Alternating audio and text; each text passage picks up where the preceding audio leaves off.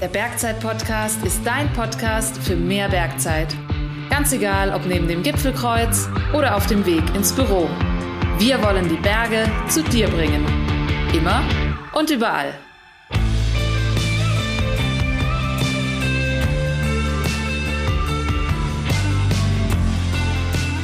Servus zusammen und herzlich willkommen zu einer neuen Beratungsfolge des Bergzeit Podcast.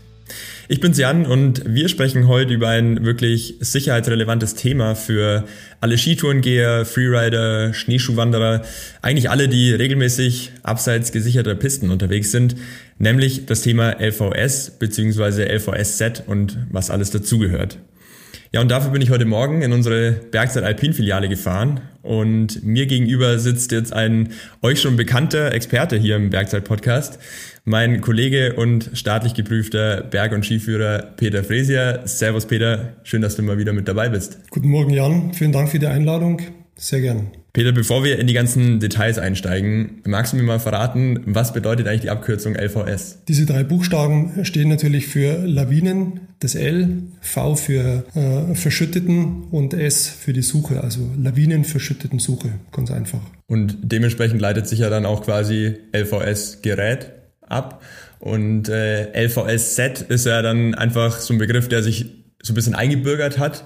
Was gehört denn für dich in äh, ein komplettes, voll funktionsfähiges LVS-Set eigentlich alles dazu? Also die Grundlage ist, so wie du schon sagst, das LVS-Gerät. Das ist letztendlich das Gerät, was für das Senden und Suchen zuständig ist, was ich am Körper trage. Und im Rucksack dazu gehört in jedem Fall eine Sonde. Das ist, äh, um dann in dem verschütteten Schnee entsprechend was sondieren zu können. Und um denjenigen, den man dann sondiert hat, auch ausgraben zu können, gehört natürlich eine Schaufel dazu. Das sind immer diese drei Grundlagen. Also LVS-Gerät, Sonde, Schaufel, das ist ein Muss. Wenn ich eins der drei kaufe und sage, die anderen zwei brauche ich nicht, das wäre ein Fehler. Und obligatorisch äh, gehört zu diesem Set natürlich immer dazu die erste Hilfe. Also wenn ich jemand ausgrabe, ich würde ihn natürlich auch gern versorgen wollen. Und natürlich ist ein Handy auch unabdingbar. Das gehört mittlerweile auch zu einer Grundausstattung. Und eigentlich sind es fünf Sachen. Das LVS-Gerät, die Schaufel, die Sonde, Erste Hilfe und das Handy. Mhm. ist wichtig immer dazu zu sagen, weil auch wenn man irgendwo nach LVS-Set googelt, dann kommen halt eigentlich erstmal nur diese drei Bestandteile. Aber Erste-Hilfe-Set und Handy sind halt wirklich unabdingbar. Ähm, Ganz kurzer Exkurs nur, wie siehst du das ganze Thema Lawinen-Rucksack? Da haben wir auch schon mal eine Folge dazu aufgenommen, die können wir euch gerne auch verlinken. Ähm, ist für dich aber, glaube ich, jetzt kein absolutes Muss in diesem Rahmen vom LVS-Set, oder? Also es gibt ja immer wieder Tools, die dazu helfen, das Risiko zu minimieren. Und da ist es nie ein Fehler zu sagen, wenn es was gibt am Markt, und da gehört so ein Airbag natürlich dazu, den einfach mit hinzuzufügen, weil er kann verhindern, dass ich in einer Schneedecke oder in einer Lawine unter die Schneedecke komme, sondern dass ich quasi mit diesem Airbag äh, nicht verschüttet werde. Und wenn ich das äh, tun kann, dann, dann nutze ich die Gelegenheit und wenn ich sage, mir ist es wert, ja, dann kaufe ich das natürlich dazu. Mhm. Okay, aber wir beschränken uns heute mal wirklich auf die klassischen Bestandteile von, von so einem LVS-Set und ich würde sagen, wir gehen einfach die, die drei wichtigsten Bausteine einmal im Detail auch durch. Ich meine, Erste-Hilfe-Set und Handy sollte relativ selbsterklärend sein und wir starten mal beim quasi technisch komplexesten Teil, nämlich dem LVS-Gerät. Wie funktioniert so ein LVS-Gerät von, von der technischen Seite her? Kann man das relativ easy und äh, weniger komplex erklären? Also das ist tatsächlich gegenüber einem Handy natürlich schon ein sehr einfaches elektronisches Gerät. Die Komplexität, die dieses Gerät soll man vielleicht ein bisschen unterscheiden zu einem Handy, weil sonst hätte ein Handyhersteller schon lange diese Tools damit eingebaut. Das ist tatsächlich diese Möglichkeit, äh, eine Sendefrequenz auszugeben und auf der anderen Seite natürlich auch eine Suche zu organisieren. Und mittlerweile durch diese äh, digitalen Geräte, die sagen wir, mindestens drei Antennen haben, ist es eine dreidimensionale Suche und das macht das Ganze natürlich komplex. Für uns selbstverständlich und dreidimensional heißt, ich kann relativ direkt auf den zu Suchenden zulaufen und es wird mir relativ einfach gemacht. Früher gab es das nicht. Das ist so in den letzten 10, 15 Jahren ist es Standard. und hilft in der Rettung natürlich das Ganze zu vereinfachen und auch für einen äh, Endverbraucher, der nicht allzu viel sich mit dem Gerät beschäftigt, trotzdem gut damit zurechtzukommen. Mhm. Jetzt hast du schon ein paar Sachen erwähnt, wo ich mir vorstellen könnte, das sind auch die wichtigsten Kaufkriterien. Also wenn ich gerade mit dem Gedanken spiele, mir ein LVS-Gerät anzuschaffen, ähm, auf was sollte ich explizit achten? Wahrscheinlich schon, dass es halt vor allem ein neues Gerät ist, was definitiv äh, nicht mehr analog ist. Also grundsätzlich sage ich mal, du musst dich mit deinem Gerät auskennen. Wenn jetzt einer wirklich beharrt und sagt, er hat noch ein analoges Gerät, er möchte das weiter verwenden, er kann das durchaus tun. Er hat natürlich Nachteile, was ich vorhin schon erwähnt habe, dass die Suche eine deutlich einfachere ist mit einem Drei-Antennengerät oder einem digitalen Gerät. Aber in erster Linie äh, sollte das Gerät äh, zu der Person auch passen. Es sollte gut in der Hand liegen. Die Bedienelemente auf dem Gerät äh, sollten mir vertraut sein, sollten auch für mich ganz einfach zum, zum, zum Erlernen sein. Und die Größe spielt eine Rolle. Und klar, digital ist für mich eigentlich, also ich denke nicht drüber nach, ein neues Gerät zu kaufen, zumal es auch kaum noch analoge Geräte gibt, wenn dann vielleicht über eBay oder sowas. Mhm. Aber hier rate ich tatsächlich ab und ich würde mich der neuen Technik widmen. Wenn man jetzt mal in den Markt schaut, dann stellt man ja fest, dass es schon auch bei den neuen Geräten teilweise enorme Unterschiede gibt vom, vom Funktionsumfang her, aber halt auch wirklich vom, vom Preisunterschied.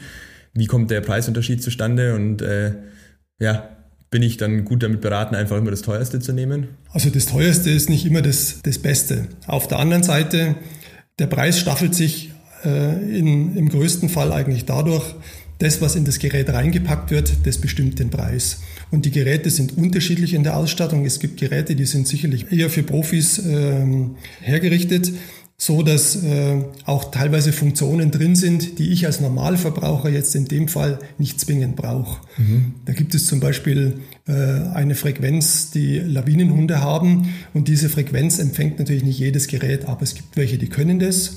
Dann gibt es Geräte, die haben eine Sprachnachricht, das heißt, sie leiten dich in der Suche über eine Sprache. Das sind auch Zusatzfunktionen. Da kann jeder für sich selber entscheiden, was brauche ich dazu. Es gibt Hangneigungsmessungen, es gibt mittlerweile auch ähm, äh, Antennen, die sogar die Störfaktoren eines Handys ausschließen und somit äh, die Suche konzentrierter äh, ablaufen lassen. Und ähm, ja, die Anzeige und die Funktionen werden komplexer. Es gibt Vitaldaten, die man nachvollziehen kann an einem Gerät. Äh, gibt natürlich auch Voraussetzungen dazu, dass man es überhaupt sehen kann für den, der verschüttet ist. Aber und das sind alles so Faktoren, da muss ich für mich überlegen, wie viel Komplexität würde ich gern haben wollen und reicht nicht auch was Einfaches, so dass ich mich einfach gut auskenne und äh, sagen wir so diese Standards, die man benötigt, äh, drin haben, dann das, das letztendlich ist verantwortlich auch für diesen Preis. Mhm. Da macht es wahrscheinlich Sinn, einfach die Geräte auch mal tatsächlich auszuprobieren in dem Rahmen von einem Kurs, oder? Äh, und dann zu sagen, okay, dann kann ich vielleicht gleichzeitig verschiedene Geräte testen, welches liegt mir gut in der Hand, mit welchem komme ich gut zurecht, ähm, möchte ich vielleicht eine Sprachbedienung oder, oder eben nicht. Ähm, so ein Kurs ist da wahrscheinlich schon empfehlenswert. Also klar, der, der Kunde kommt in den Laden und wir versuchen ihm natürlich all diese Funktionen an jedem Gerät kurz in einem Überblick zu verschaffen. Wir sagen, was die notwendigen Sachen sind, was jedes Gerät kann. Wir sagen, was die Zusätze sind. Und äh, dann darf der Kunde natürlich in erster Linie mal entscheiden, äh, was klingt für ihn interessant und äh, wie orientiert er sich da. Aber natürlich, idealerweise ist, wenn man mit dem Gerät praktisch draußen äh, mal üben kann und dann natürlich die, sagen wir, die, die Königsklasse ist, wenn man tatsächlich auch unterschiedliche Geräte mal in die Hand bekommt, bevor man sich entscheidet für den Kauf eines Gerätes. Es ist so, dass äh, viele Bergschulen auch äh, solche Kurse anbieten, wo Geräte vorhanden sind. Und da hat man eigentlich die Gelegenheit, auch mal verschiedene äh, Geräte in die Hand zu nehmen und äh, zu überlegen, was, wie komme ich mit welchem Gerät zurecht, welche Reichweite hat das Gerät, was ist für mich wichtig und äh, dann daraus dann eine Entscheidung zu treffen, was ist mein Kaufgerät. Mhm. Ich meine, ist ja irgendwo ein Stück weit logisch, dass jetzt du als Bergführer vielleicht auch nochmal mehr Funktionen brauchst als jetzt jemand, der gerade erst anfängt mit dem Touren gehen. Ähm, der kann vielleicht auch auf eine Gruppencheck-Funktion erstmal verzichten, die für dich ja vielleicht wahrscheinlich einfach enorm wichtig ist, oder wenn du regelmäßig mit deinen Gästen unterwegs bist. Ja, wobei gerade das Thema Gruppencheck kann eigentlich fast jedes Gerät. Auch in der Grundausstattung. Und ich versuche eigentlich dem Kunden auch immer zu vermitteln, was ich aus meiner Sicht als Bergführer für, für, für einen normalen äh, Endverbraucher, was ich empfehle. Mhm. Und äh, ich gebe auch durchaus mal den Hinweis und sage, das ist jetzt nicht unbedingt notwendig. Und würde ich mich jetzt an deiner Stelle nicht entscheiden, sondern das sind vielleicht Faktoren, die für mich ganz wichtig sind. Es gibt manchmal so Scannerfunktionen und so weiter oder überhaupt auch diese Reichweite eines Gerätes. Da äh, versuche ich eigentlich zu vermitteln, dass äh, das Allerwichtigste an einem Gerät ist, dass ich mich selber auskenne damit und dass ich weiß, wie reagiert das Gerät wann. Muss ich mir Gedanken machen über die Performance von den neuen Geräten? Also im Sinne von, ähm, okay, das Gerät ist wirklich deutlich schlechter als das andere, was jetzt irgendwie, weiß nicht, Suchbreitenstreife angeht oder sonst was? Oder sagst du, hey, eigentlich alle LVS-Geräte, die aktuell auf dem Markt sind, da kann vielleicht das eine in der Feinsuche ein bisschen mehr als das andere, dafür ist das andere dann in der Grobsuche besser, aber eigentlich nimmt sich das nicht viel und es geht wirklich mehr um die Bedienung. Also ich habe dazu tatsächlich ein bisschen eine andere Meinung, was äh, sonst in den Medien immer gibt es so tolle Tests. Da werden Geräte untersucht und dann wird das beste Gerät rausgestellt und das schlechteste Gerät. Das ist für mich in dem LVS Geräte-Summarium, äh, was es da an verschiedenen Varianten gibt, nicht das äh, Allerwichtigste. Für mich ist tatsächlich wichtig, du musst dich auskennen. Wann reagiert mein Gerät? Wie reagiert mein Gerät? Und in diesen einzelnen Suchphasen. Also die erste Suchphase ist, ich muss erst mal ein Signal finden. Dann muss ich relativ schnell äh, zu diesem Signal hinkommen. Und dann komme ich in die sogenannte äh, Fein- oder Punktortung, wo ich letztendlich dann diesen Punkt herausfinden muss, bis das die Sonde zum Einsatz kommt und meine Schaufel. Und da gibt es tatsächlich Unterschiede im Gerät, auch in der Geschwindigkeit, in der Sensibilität.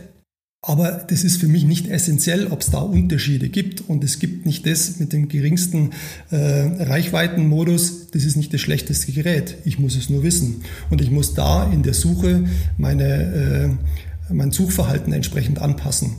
Und wenn ich das weiß und wenn ich mich gut auskenne mit dem Gerät, muss das kein Nachteil sein. Mhm. Ja, das unterstreicht wahrscheinlich auch nochmal die Aussage, vor allem regelmäßig sich mit dem Gerät zu beschäftigen und auch jeden Winter zu Saisonbeginn einfach nochmal zu schauen, habe ich noch alles auf dem Schirm, muss ich vielleicht auch einfach nochmal einen Praxistest machen, oder? Absolut. Also das geht tatsächlich nur übers Üben und sich regelmäßig mit dem auseinandersetzen und vor allem diese Abläufe einer LVS-Suche, das muss, ich sage immer, das muss auf die Speicherplatte des Hirns so dass du das jederzeit abrufen kannst. Und das kannst du nur da oben speichern, wenn du dich damit auseinandersetzt. Lass uns mal bei dem Thema Bedienung bleiben. Was sind so für dich die wichtigsten Steps ähm, beim LVS-Check, bevor die Tour losgeht?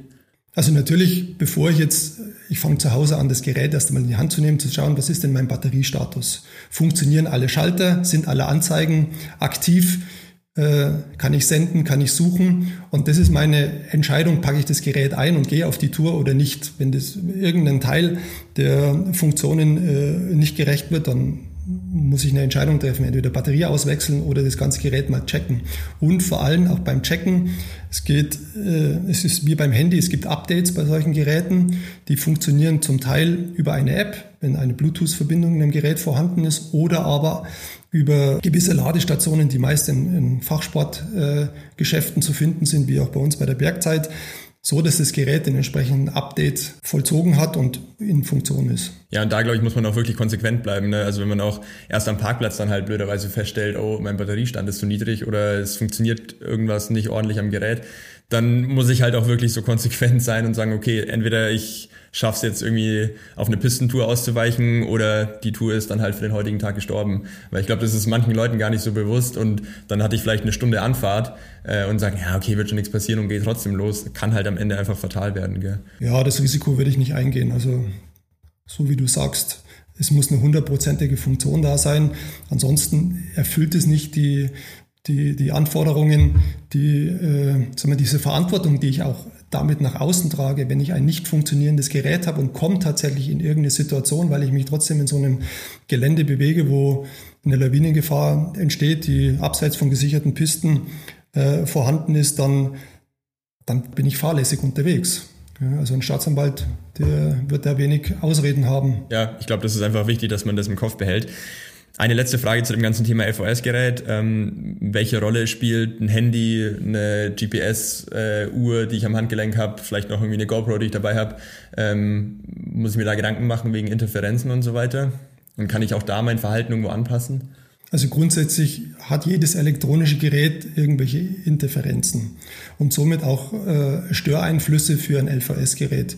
Man sagt immer, dass äh, zumindest äh, beide Geräte nicht in einer Tasche äh, untergebracht werden sollen und dass die Entfernung der entsprechenden Störgeräte möglichst weit voneinander entfernt ist. Natürlich, wenn man jetzt eine Uhr am Körper trägt oder ein Handy und ein LVS-Gerät, dann ist wichtig, dass äh, beides voneinander getrennt wird. Ein Handy kann man ganz gut handeln, indem es Taschen gibt, die einen Reißverschluss haben, die jetzt weit entfernt von dem zentralen Punkt des LVS-Gerätes sind. Von daher ist das ganz gut zum Handeln. Und eine Uhr, die ist ja tatsächlich auch relativ weit am Arm entfernt. Von daher hat die noch den wenigeren Einfluss. Aber ein Handy ist nicht zu unterschätzen. Mhm. Ich glaube, man sagt so 30 Zentimeter oder ungefähr mindestens. Das ist sicherlich ein guter Hinweis. Ich habe jetzt keine Zahl im Kopf, ja. ob es wirklich 30 Zentimeter sind.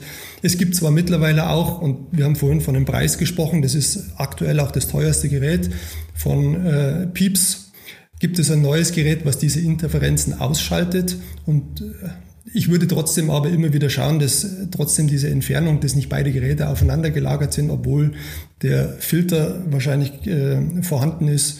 Äh, ich würde es immer wieder trennen voneinander. Ja, das Pieps heißt ja tatsächlich auch IPS für, glaube ich, Interference Protection System oder irgendwie sowas.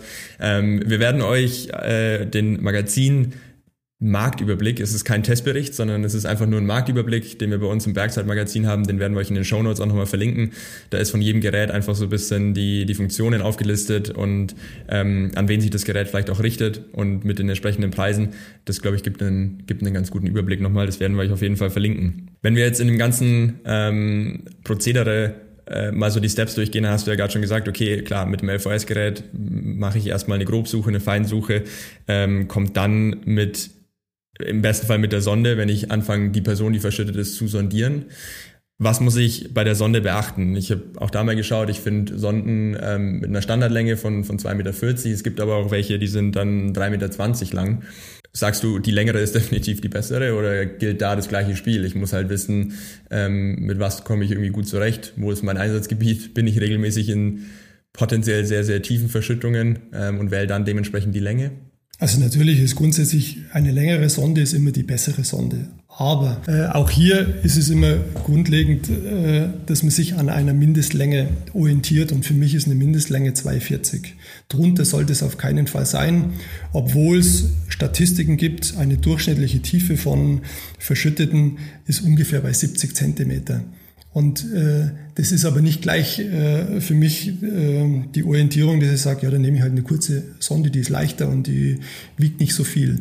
Das ist eigentlich mit für mich das Allerentscheidendste. Eine Sonde und eine Schaufel, das ist ein Werkzeug. Das vergessen die meisten. Der Schnee ist sehr hart, der ist unheimlich schwierig zum Bearbeiten.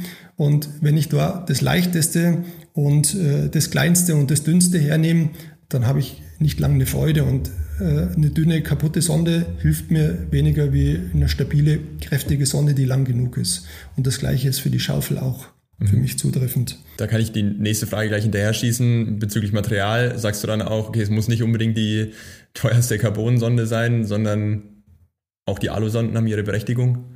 Also absolut. Ähm, für mich ist da im Wesentlichen äh, der Durchmesser der Sonde wichtig. Also versucht nicht eine Sonde zu nehmen, die äh, weniger als 10 äh, Millimeter Durchmesser hat. Ideal sind so um die 13, 14 Millimeter.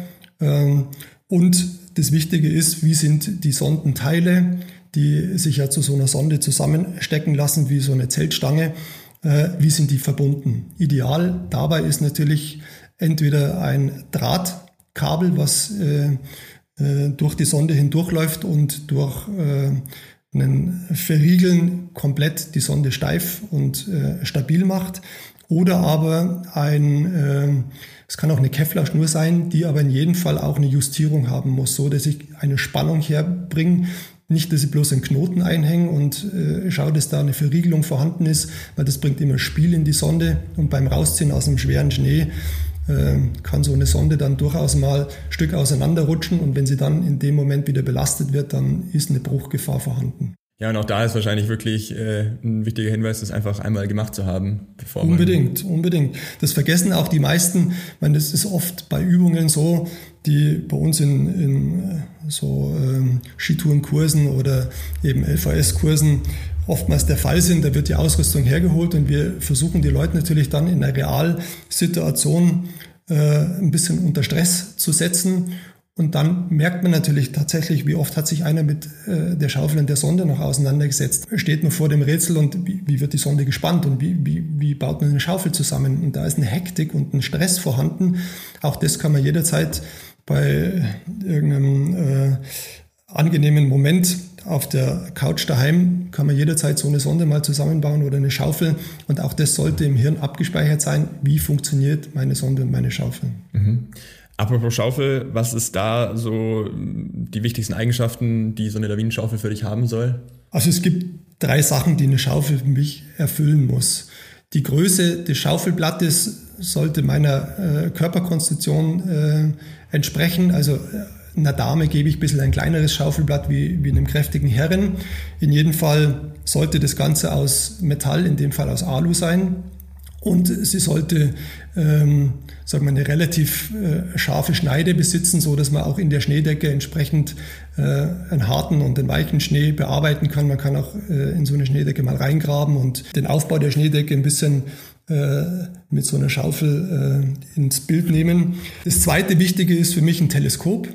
Das heißt also, der Stiel der Schaufel, der sollte teleskopierbar sein, so dass ich einen lang genug äh, langen äh, Stiel habe, um nicht zu gebeugt und äh, zu gebückt äh, ständig schaufeln zu müssen, sondern in fast aufrechter Position sagen wir, ordentlich Schnee bewegen kann und das über einen langen Zeitraum, ohne mhm. dass ich ermüde. Und da hilft mir natürlich auch ein ordentlicher Griff am Schluss des Schaftes, den ich gut in der Hand habe. Und die dritte wichtige Funktion ist für mich, ich kann die Schaufel auf umbauen, äh, einmal in der Schaufelfunktion und das zweite ist die Räumfunktion. Eine Räumfunktion ist letztendlich, wenn das Schaufelblatt 90 Grad zum Schaft abgewinkelt werden kann so dass äh, man muss sich vorstellen, man bewegt riesige Schneemassen und man steht an einer Stelle und schaufelt und man schaufelt sich den Berg eigentlich nur von vorn nach hinten. Und um hinten diesen Schnee wieder wegzubringen, ist es gut, wenn man ganz allein ist, das Ganze wechselt oder eine zweite Person, die von Haus aus in der Räumfunktion ist und ich in der Schaufelfunktion, dann kann man sich gegenseitig helfen und räumt diesen Schnee nach unten auch wieder weg, weil das ist die Position, wo letztendlich dann auch der Verschüttete ausgegraben wird. Der wird von unten nach oben, wird in diesen äh, zu diesem Menschen hingegraben und da muss der Schnee frei sein. Mhm. Ich glaube, es ist echt ein äh, super wichtiger Hinweis, ähm, was vor allem auch diese Teleskopierbarkeit angeht, weil da war ich beim allerersten äh, Kurs vor, vor, vor Jahren echt überrascht, wie anstrengend das dann auch irgendwann wird, in diesem äh, gepressten, kompakten Schnee auch mal zu schaufeln über längere Zeit. Und da macht halt dann die Hebelwirkung einfach voll viel aus. Naja, und wir reden hier von vielleicht 15, maximal 20 Euro Unterschied und das für dein Leben lang. Also da denke ich, ist die Investition durchaus äh, sinnvoll, darüber nachzudenken. Ich entscheide mich hier für das richtige Werkzeug wie für das leichte und äh, ja, ungeeignete. Perfekt, super. Ich würde sagen, dann haben wir die drei wichtigsten Bestandteile ähm, alle mal im Detail erklärt und auch worauf es ankommt. Damit du alle wichtigen Infos von Peter wie immer kompakt zusammengefasst bekommst, kommt hier unser Bergwissen zum Mitnehmen. Bergwissen zum Mitnehmen. Erstens. Ein modernes lawinenverschütteten Suchgerät, kurz LVS, verfügt über drei Antennen. Über eine standardisierte Frequenz können die Geräte im Suchmodus andere Geräte orten oder im Sendemodus entsprechend geortet werden. Ein komplettes LVS-Set besteht aus einem LVS-Gerät, einer Sonde, einer Schaufel, einem Erste-Hilfe-Set und einem vollgeladenen Handy. Zweitens. Achtet beim Kauf eines LVS-Geräts vor allem auf eure individuellen Bedürfnisse, was die Funktionen und vor allem die Bedienung angeht. Im Best Case konntet ihr bereits vorher im Rahmen eines Kurses verschiedene Geräte testen. Jedes Gerät ist nämlich nur so gut, wie es im Ernstfall dann auch angewendet wird. Positioniert euer LVS-Gerät während der Tour mit genügend Abstand zu anderen elektronischen Geräten, um Interferenzen zu vermeiden. Drittens. Eine Sonde sollte eine Mindestlänge von 2,40 Meter haben, auch wenn die statistische durchschnittliche Verschüttungstiefe bei nur 80 cm liegt. Auch der Durchmesser der Sonde sollte mindestens bei 10 mm liegen, um genügend Stabilität auch im harten Schnee zu gewährleisten. Viertens. Die Schaufel im LVS-Set sollte drei wesentliche Eigenschaften erfüllen. Das Schaufelblatt sollte aus Alu und ausreichend groß sein, um auch größere und härtere Schneemengen zu bearbeiten. Der Stiel sollte teleskopierbar sein, um nicht zu so schnell zu ermüden. Außerdem ist es von Vorteil, wenn die Schaufel auch zum Räumen umgebaut werden kann, sprich das Schaufelblatt im 90-Grad-Winkel zum Stiel steht. Fünftens. Egal für welche Ausrüstungsgegenstände ihr euch entscheidet, das regelmäßige Üben und Anwenden ist unerlässlich und wichtig, um im Ernstfall schnell und richtig reagieren zu können. Peter, dann eine Abschlussfrage. Haben wir in deinen Augen irgendwas vergessen? Gibt es noch einen wichtigen Hinweis, den du unseren Hörern und Hörerinnen mitgeben magst? Ja, ich denke, wichtig ist, wenn man sich mit einem LVS-Gerät auseinandersetzt und äh, sagen wir, das ganze Sammelsorium äh, in seinem Rucksack drin hat, dann ist es immer auch wichtig, dass man eine Tour, auf der man sich jetzt begibt, entsprechend sorgfältig vorbereitet. Es gehören hier Informationen dazu, die man zu Hause erledigen kann. Es geht um den Lawinenlagebericht, den man sich im Vorfeld einholt. Es geht um die Schneemengen, die vor Ort da sind. Da gibt es so viel Informationen, Wetterbericht. Alles das, was äh, ich an Informationen für diese Tour mir im Vornherein reinhole, das ist mal das Wichtigste und das sollte ich nicht unterlassen. Und dann äh, passiert das Gleiche immer wieder im Abgleich wenn ich mich langsam auf diese Tour begebe. Das heißt, ich äh, fahre zu meinem Ziel hin, check das auch nochmal, stimmt das, was ich an Informationen mir bis jetzt eingeholt habe oder muss ich irgendwas verändern? Dann starte ich die Tour und auch hier gibt es immer wieder diesen Abgleich. Stimmen die Temperaturen, stimmt der Schneevergleich, stimmt äh, das Wetter, äh, was ist der Neuschneezuwachs, wie ist die Schneedecke aufgebaut, all das kann ich immer wieder kontrollieren und das sollte ich auch immer wieder tun, weil das ist eine Art Risikomanagement, was jeder für sich da abgleichen sollte. Und wenn ich mit Partnern unterwegs bin, auch hier ist eine Verantwortung für jeden Einzelnen da, dass er sagt, ist mein Partner auch gut ausgestattet. Es hilft nichts, dass ich gut drauf bin und alles perfekt habe. Wenn mein Partner das nicht hat und ich verschüttet werde, habe ich ein Problem. Ja, absolut. Ja, das ist nochmal ein wirklich wichtiger Hinweis. Deswegen, äh, Leute, beschäftigt euch mit dem Thema. Ähm, es hängt nicht nur an der Ausrüstung, sondern vor allem am Know-how. Ihr könnt die beste Ausrüstung haben, wenn ihr nicht wisst, wie ihr damit umgeht oder generell die Sachen plant, dann hilft das alles nichts. Ähm, deswegen vielen Dank für den Hinweis und vielen Dank für deine Expertise. Das freut mich, danke. An euch da draußen, wenn euch der Bergzeit-Podcast gefällt, dann hinterlasst gerne eine Review oder eine Bewertung auf der Podcast-Plattform eurer Wahl. Vielen Dank fürs Zuhören. Wir hören uns bei der nächsten Folge des Bergzeit Podcast. Jetzt viel Spaß noch im Winter. Seid sicher unterwegs und genießt es. Bis zum nächsten Mal. Euer Jan. Ciao, ciao.